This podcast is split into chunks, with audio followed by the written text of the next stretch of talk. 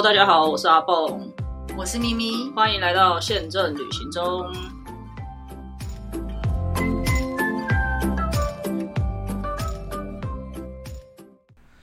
大家好，我是阿蹦，我是咪咪。今天想来跟大家聊聊一下，就是最近因为旅展的关系嘛，那旅展结束之后，除了促销的一些讯息之外，其实还有另外一个很大的消息，就是其实蛮多航空公司就会在旅展的现场去展示他自己的，比如说座椅啊，或者是有哪一些服务啊、硬体设备等等的。那新宇呢，也正式的引进了它的 A 三五零，然后但是现场是不是只有新宇有座椅？还有长荣也有啊，长荣有放座椅吗？呃，长龙是一个登机门的样子哦，所以他走进去没有动，因为我没有走，我也没有走进去。但是我一看到这两家的设计，我就觉得，哦，怎么这么类似的提案呢？就是，哦，就是它虽然是新宇，虽然是介绍头等舱，但是它也是一个黑色的拉链，然后长龙也是一个黑色的拉链，然后它是写登机门。因为我们第一天去的时候是同业，所以他没有要让你看，他是要先让媒体看。所以我们就没有进去看，了我都没进去，因为人真的好多。对，所以然后我就想说，呃，有这样子的仓，最近这个仓等的议题好像又开始热闹了起来，所以我们也趁这个机会跟大家介绍一下这个各个仓等，它可能会有哪一些的不一样。除了钱不一样以外，还会有很多不一样的东西。那我想咪姐可能过去。不管是自己花钱的，或者是里程换的，或者是员工票等等的，应该也都做过各式各样的舱等，所以也刚好可以来跟大家分享一下有什么样子的不同。我我很久以前，就是我还没有入这一行之前，我真的以为商务舱是只有商务人士可以。可以买的，那你怎么认定是他是商务人？我不知道，我哪知道？以前公司的名片吗？小时候念书的时候，怎么会知道这种事？就是每次在讲商务舱的时候，就会以为那搭商务舱的人都是要去商务旅行的。其实我觉得到现在，可能还有很多学校，或者是有一些老呃，不是老师，就是有一些在做研究还是什么的时候，他们会去用这一件，用这个东西去认定这这个旅程旅途的目的，就是。比如说，像我有个学弟，他在写论文的时候，他的论文是在讲搭飞机的人对于一些科技的接受程度等等之类的。那其中一个分类就是说，呃，搭他是搭商务舱的人，还是去搭经济舱的人？然后他就把搭商务舱的人都认定他们就是去商务旅行的人。其实论文应该没过吧？反正论文就是这样嘛。但我的意思是，其实这件事情应该不是一个必然的关系吧？商务舱应该。商务舱应该是就是比较有钱的人在搭的，没有什么好说的。对啊，就是就是为了爽度吧，不然就是需要嘛。有些需要，就是有一些人他不想被人家干扰哦，或者是像我先生他是脚太长嘛，哦，嗯，有的经济舱真的很很没，他会可能会被截肢吧，血栓症你有听过吗？哦，所以就会花多一点的钱。然后，但是后来。后呃，应该是近二十几年，我入这行二十几年，就是从那时候开始，就是从长隆有发明了一个叫做豪华经济舱。对，哈，以前是叫豪华经济舱，现在已经更名成其他的舱等。我来，我来，我有做舱还是什么精英舱？长隆的话，它叫做没有，它就叫做豪华经济舱啊。是叫豪华经济舱？它的官网就写豪华经济舱。对，我们以前，然后呃，那时候一开始的时候很难推。很久很久以前，我还在定位组。其实豪华经济舱的位置跟经济舱到底一不一样呢？不一样，有比较大哦，它有比较大一点。以以我们以前的机型来讲哦，比如说经济舱是三三三，嗯，那同样的宽度，豪华经济舱是二四二。但是，但做到四的人很倒霉啊，也不会四和二的位置一样大嘛？哦，嗯，只是说它的宽度。哦，比较宽一点，然后前后的椅距也比较大一大一点，然后呃，我讲的是以绿绿航空来讲，然后然后它的餐具也不一样。哦，整个经济舱以前呢，以前呢，它可能就全配都是塑胶的。哦，然后豪豪呃豪金舱的话会有一些瓷器的，以前跟商务舱是一样的吗？不一样，不一样。也比如说你最常看到那个小方盘，嗯，小方盘如果是经济舱一定是塑胶的。那豪金舱的小方盘可能是瓷器的，就稍微有一点质感。那头等舱要用呃不是那个商务舱要用什么？圆盘啊，没有再送一个小小没有，是一道一道上啊，service 是不一样啊。哦，就像你去餐厅有那一道一道上的 自助餐跟 吃套餐的概念。对对对对对。哦，原来像你去商务舱的话，他就会开始先给你前菜。他会帮你先铺好嘛？哦，他会先帮你 set 好铺好，然后那些餐呃你的餐具什么时候放好，然后会先给你前餐，你吃完他收走才会给你上主菜，嗯，收走之后才给你甜点咖啡，就是一道一道上。然后就是呃航空公司会有小小东西很可爱，比如说他会给你胡椒罐跟盐罐，啊，不是不是可以带回家，我知道我知道，但就是就像在餐厅吃饭，对对对对，然后餐也有特别选过。嗯，所以其实我很鼓励，就是那些航空公司，他的员工如果是出差的话，有很多公司他是他是会有一个说，呃，if available，然后就可以 upgrade 到商务舱，因为你的员工一定要体验过，他才能够去卖这个商品，才能讲得出来，对他能讲出来，不然就是他我我讲不出来到到底好在哪，你的印象就是椅子大一点，或者是你可以先进去。飞机里面就是广播的时候，你总是会听到，可是你无法知道清楚的你的设计在哪里。你要让人家知道，比如有的人就会说：“哦，我这样打开可以放什么小东西，或是我的包包可以放到哪里，我的脚可以多长。”这些小细节，你要让员工体验过，他们才知道。那呃，以前在绿绿航空的时候，它就是有，它就是呃，出差的话，它好像有一个等级。是可以做商务舱，那其他等级好像也是 if available，就是如果机还有位置，你就是可以被升等到商务舱，让你去体验一下。那员工票的时候很长，因为呃 overbooking 要怎么说中文？超卖超卖，因为超卖的话呢，它就会让你升等到商务舱。有的时候它是会升等客人，有的时候会升等员工哦，那他们就会体验到嗯。然后呃，所以我觉得这个环节是蛮重要。但是你有没有注意到，除了新宇之外的亚洲籍很多，尤其是国籍都没有头等舱。对，很早以前他们有，后来就拆掉。所以根本你都不用想什么，你就可以推算头等舱的地呃需求没有那么大。对台湾人来说，因为我们还是主要是以台湾为基地嘛，所以我们主要的客群还是台湾人。是的。所以后来都拆掉改仓，变成说最高仓的只有商务舱，然后就多了一个豪金舱，再是经济舱。我记得好像前一阵子就是还没有开国界的时候，比较无聊，就会研看一下那个国外的一些报道，从。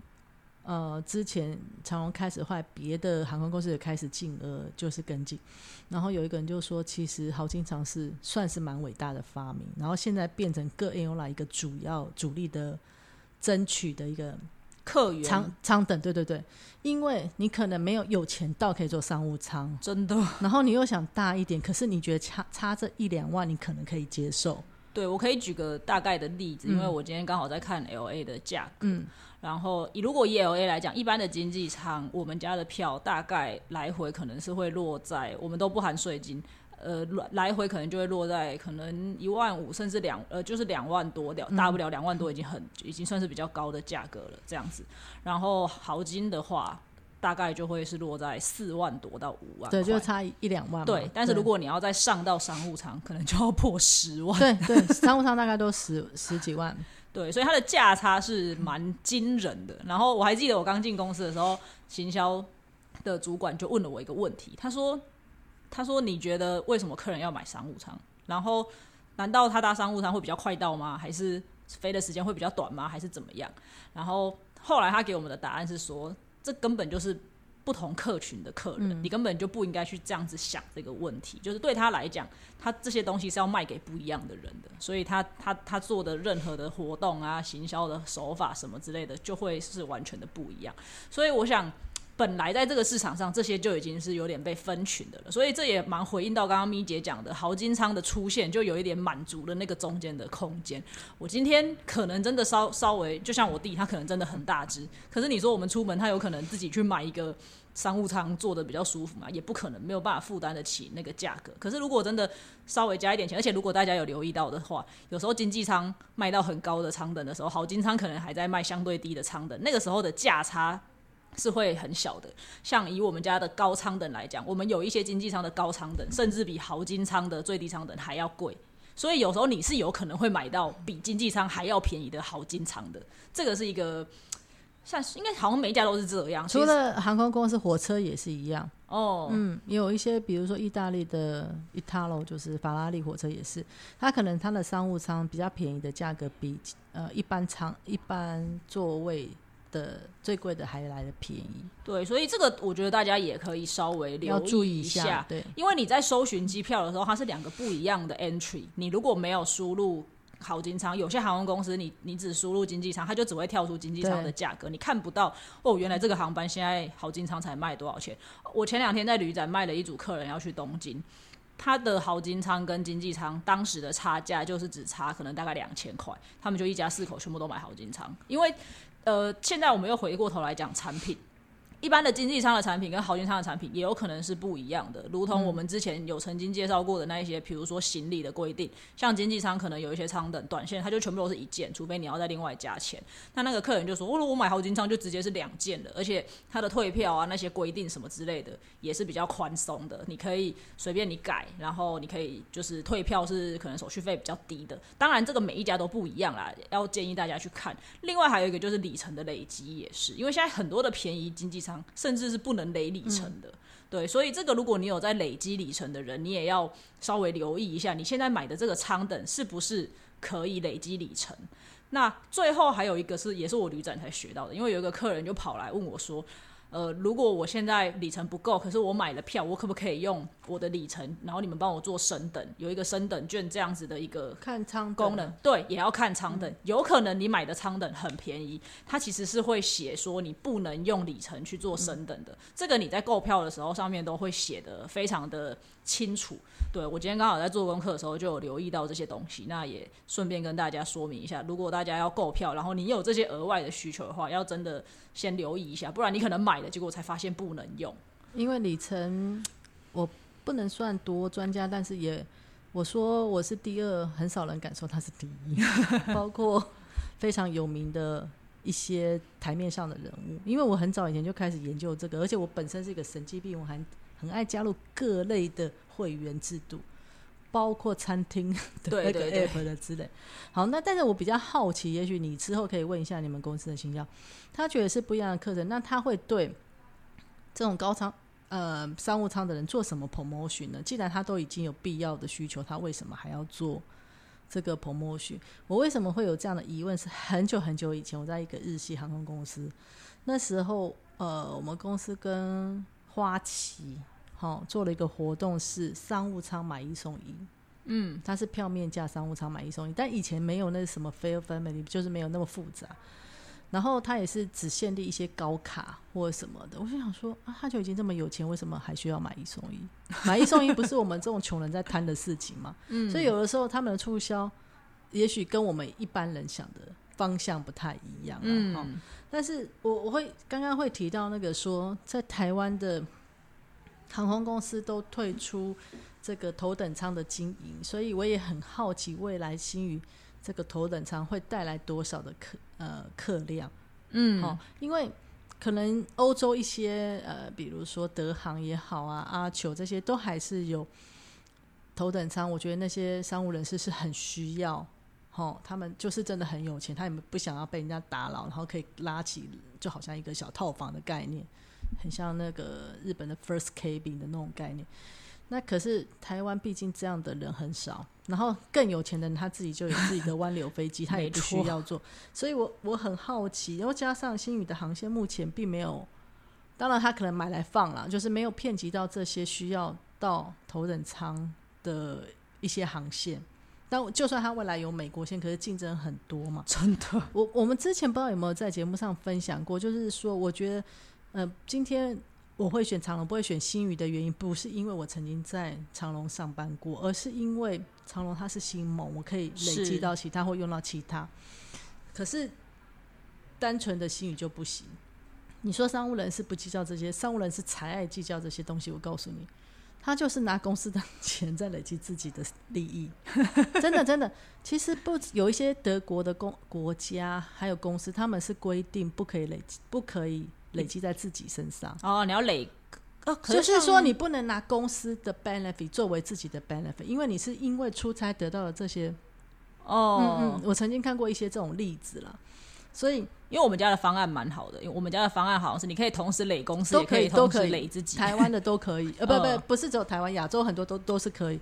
从我们以前出去推就是这样啊。我说你签公司会员，你也不用干嘛嘛，你可以累积自己的，你又可以累积公司的，然后公司可以拿出来抽奖啊什么的。嗯。但是我告诉你，承办人最讨厌做这种事。承办人说我拿出来抽奖，我还要申请那些有的没有的，然后到时候又怎么样怎样，很烦，他就觉得很烦呐。嗯。然后，所以后来呃，比较常用的可能会是操纵行李。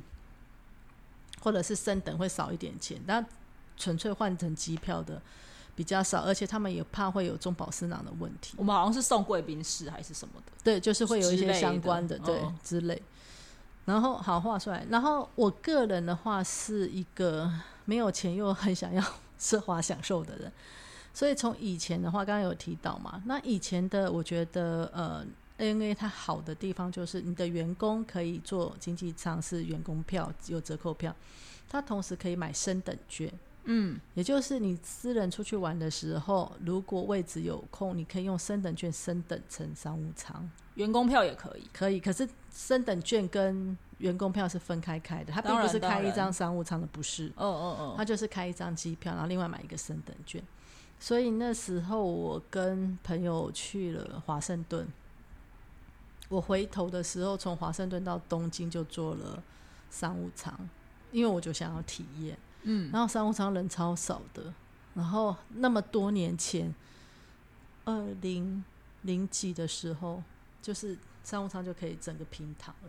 嗯嗯，然后空服员还送的甜点是一个做成像圣诞这样子，反正我就是想要享受记录，说到底它是一个怎么服务的流程或什么，然后。呃，你今天有给我看那个过夜包吗？哦。然后其实还有一群人，就是会收集各航空公司的过夜包。然后我也会在乎说，哎，我今天做的商务舱的过夜包是哪一家公司的？里面有些什么？而且航空公司通常都会找蛮大的品牌对合作那个过夜包。然后我今天才发现。商务舱跟淘金舱的过夜包还长得不一样，经济舱也不一样。对，所以各个公司的过夜包如果认真设计，这也是一个宣传点。以前很久以前，土航刚进来的时候，大家就很喜欢他的过夜包，因为他连经济舱都有过夜包，而且他。经济舱的过夜包也不是很随便的塑胶什么的，还是设计的蛮不错，就很多人分享，所以会拿到各个公司的过夜包，你就可以看出，呃，这个公司你是不是喜欢或什么，也有人是这样。然后还有一阵子很流行，就 Remova 的过夜包硬壳的，那个你拿到你都不要打开，你就是上网去卖，真的有一些人就收集到这个，然后 ANA 也会一直换，然后我们就会关注各家的那个过夜包。那有一些就蛮有创意，可是我最讨厌拿到的是袜子。袜子好，有一些航空公司，比如说商务舱，你一上去，他就会给你拖鞋哦。而且哦，拖鞋你也可以看出你是坐什么舱。经济舱没有拖鞋。好，对啊，我就在想，我从来没有搭飞机拿过拖鞋。经济舱没有拖鞋，如果是过夜长程航班，好经舱的拖鞋薄的像纸那样种的。饭店我们有住过像薄的像纸。商务舱的拖鞋就是厚厚的，有有那个 cushion 的感觉。对对对，好。那拖鞋就可以看出来，可是有的航外籍航司他不给拖鞋，他给袜子。啊，那你就等于是要踩着袜子在机上走，这样子觉得很不，就是你还是要穿个鞋嘛？对对对对对。那袜子可能我觉得有一个用途是，可能睡觉的时候他觉得会很保暖。哦，对。可是我曾经有去过厕所的地上被弄湿的，对啊，很恶对呀，就觉得很恶你不确你不确定那是水还是 其他的液体嘛？对不对？好，然后呢？呃，除了这个之外，哎，还有商务舱有睡衣，哦，他会给你睡衣，你可以带回去。比如说，像之前长隆是接生物有一个华籍在美国有出名的一个设计师，那你可能带回去。但是这对我来说不是吸引力，因为我不喜欢穿衣服睡觉。对，但讲到睡衣，因为我今天研究的时候，它好像只有平躺的。那个舱那个才有给睡衣，对对对。它如果是原如果是三三零或三二一的话，它的商务舱是不能平躺的，就没有给睡衣。所以我是没有拿过睡衣，因为我以前坐他们商务舱是飞飞维纳。哦，嗯嗯。然后呃，但是有的就算他有给我，可能也不会要，因为我对我来说，我也不知道拿它干什么。哦，然后我先生根本穿不下吧，没有那么大件的睡衣吧。也是，对，所以就是会有一点，还有餐点，他们会有不同的设计嘛。比如说，他可能强调它是鼎泰丰的牛肉汤，或者什么蒸饺之类、小笼包之类的啊。各家都会从餐食也会去嗯下功夫，去找一些知名的餐厅来做合作。了解，刚刚刚刚有讲到，就是你看，像以长荣来讲，它的不同的机型的商务舱还会不一样。嗯，就是三三零可能因为飞机构造的关系，它的商务舱或者是当初选的时候，它的航线可能就是不会飞得太长的航线，它就没有选那种可以平躺的商务舱。可是像它后来的三五零。他没有三五零，他后来的七八七跟七七七就选的商务舱就是可以平躺的商务舱，所以这个也是回归到另外一个重点。你在买这张票，你想要去体，你你你本来有这个准备要去体验这个东西，你要先搞清楚你的 你的机型会碰到什么，对，你的机型是谁？有可能其实现在在买的时候，大致上就都会知道机型是哪一个机型的，他他要换也不会换的太离谱了。那，如果真的换掉了，就你有点倒霉也没办法。对对，但是。其实每个机型是会不太一样的，你享受到的不管是硬体的服务也好，软体的服务都会有可能有一点调整。然后有一些人就会教你在网络上教你说，如果你想要体验一个头等舱，那你可能就是买亚洲区域间会比较划算。譬如说你想要体验德航，我是举例，那你可能就买比较短，可能香港到哪里是它比较短的，或是用里程可以换到一个头等舱的体验，你不用飞这么长的距离，花这么多钱，你也可以体验到。但是我个人，我们虽然在这个行业，但我也没那么爱全程待在飞飞机上，因为还是很不舒服啊。嗯，尤其上厕所啊或干嘛睡觉，对我来说，我就就会觉得不是那么舒服。在飞机上空气略显干燥，对，所以常常会鼻子不太舒服。戴口罩又觉得更睡不好。对，但我觉得有一些人就是很爱钻研这些舱的。那我个人是觉得，如果能做到商务舱，我也会希望做到商务舱，所以我都会。呃，累积里程嘛，信用卡方面的累积或各种方面的累积，因为毕竟先生脚太长，所以像我的话，我计划明年要去一个长线，可能是意大利的，就是欧洲方面。那天前两天还跟我女儿在讨论，我说你要去吗？她说要。我说那你没有存钱对不对？那我可能跟爸爸做商务舱，你可能要做经济舱。他说那爸爸那么高，那你为什么？我瞪大眼睛看着他说 老娘有赚钱，对。没错，竟然问我我为什么要做老娘开心啊？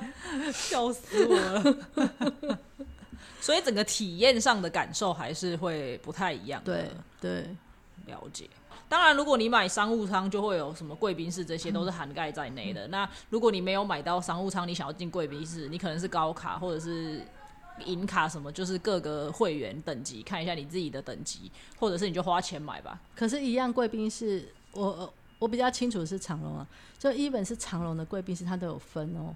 哦，就是它有好几个贵宾室，所以是用信用卡的，你可能只能这个贵宾室。哦，然后你是用呃，你是实际买票是这个，你是什么钻石卡了又可以那个，就是会有一些不同等级的贵宾室。那呃，我现在公司也是一样啊，它你能用呃信用卡的是这个贵宾室，你真正买机票进去是另外一个贵宾室。那它就是在。高级客人之中还要再做出一些区隔，没错。不过刚刚我可以分享，就是你刚刚说到行李，其实各个公司的设计不一样。我也是最近才发现，像呃我们公司它即使是在团体机票上面，它的呃给机票的策略跟呃给票价的策略跟传统的航空公司不太一样。可能你今天长龙、华航，你说呃同业大家知道就是。你说，嗯，比如说曼谷多少钱？他可能就说，哦，曼谷团体价是五千块，随便举例。我们不是，我们是看每一天你的需求，这个航班是满还是不满，然后给你不同的一个团体价钱。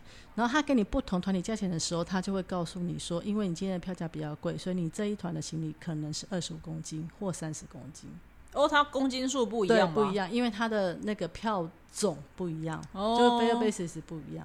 它是最近才有这样的变化。我比较少听到团体票会有这样子的。它的所有团体都跟随着 FIT 的票种来做一个判定。嗯，了解。好。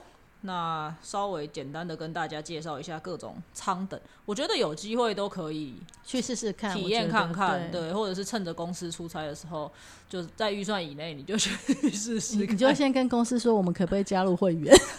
就是各航空公司的公司会员，你累计到了，你也可以去试贵宾室，或者是试那个，但是这个钱也不是。多花的等于是多一种福利啦。对，这里顺便跟大家分享，因为我最近公司也在研究这个功课。现在的这种加入公司会员，不是像大家想的这么的复杂跟这么的麻烦了。当然，有一些很大的公司，如果你刚好是这样子公司的人资或总务负责出差旅的，你们的公司每个每年的这种差旅的营业额很大的话，欢迎来找我们各大航空公司帮你签约，你你都有可能会拿到便宜的价格，这是一种方式。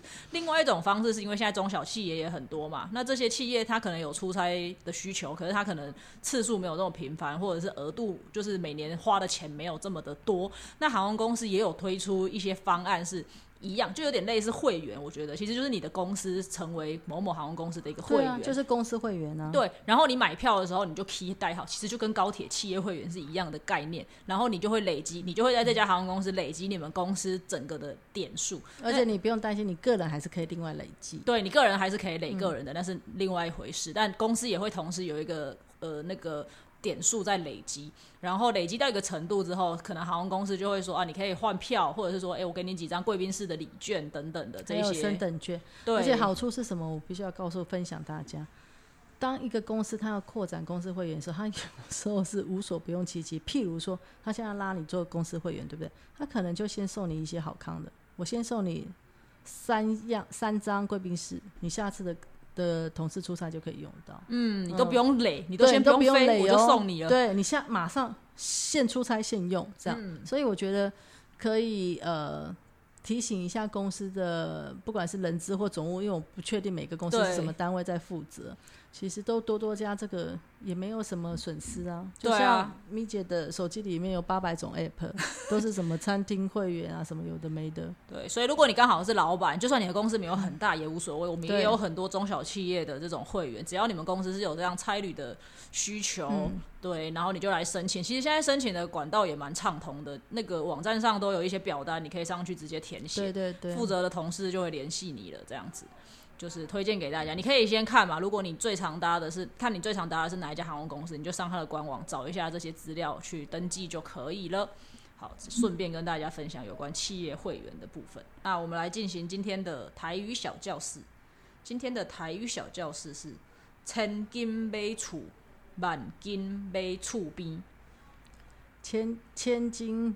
买房子，万金买邻居，也就是说呢，你就算有钱买一个好房子，要花更多的钱才能挑到一个好邻居。对，就是好邻居是更重要的，我觉得这是重点，跟搭飞机一样。好邻居是很重要的。我今天讲到这个例子，前一阵子我有看到一个例子，是一个女生她告航空公司，她说她坐在两个胖子中间。你有看到那篇新闻吗？我有看到。她说：“你说你你要为类似，就是你要为你的肥胖负责之类的。”然后航空公司好像会赔她几千块美金还是什么之类。对，因为那个坐在他旁边那个人好像就是手肘什么的，就会一直拐到他了。对，但我其实原本想到的不是这个，原本想到的是希望大家出门买机票，周围都不要有小朋友，因为真的很可怕。哦，如果有一些小朋友很不受控的话，当然我们都知道爸爸妈妈很辛苦了，可是啊，这我们也很辛苦。以前以前比较，现在比较好了，因为现在航空公司。越来越聪明，所以你在选位置的时候，它前面的位置比较贵嘛，哦，对不对？那以前没有啊，以前就是大家先抢先赢。可是你不要忘了，能够装摇篮就那几个位置，对，好，通常就是在每一个区块的第一排，好，那因为它要挂在墙壁上，你最好离那个远一点，因为它那边就最容易有摇篮的位置啊。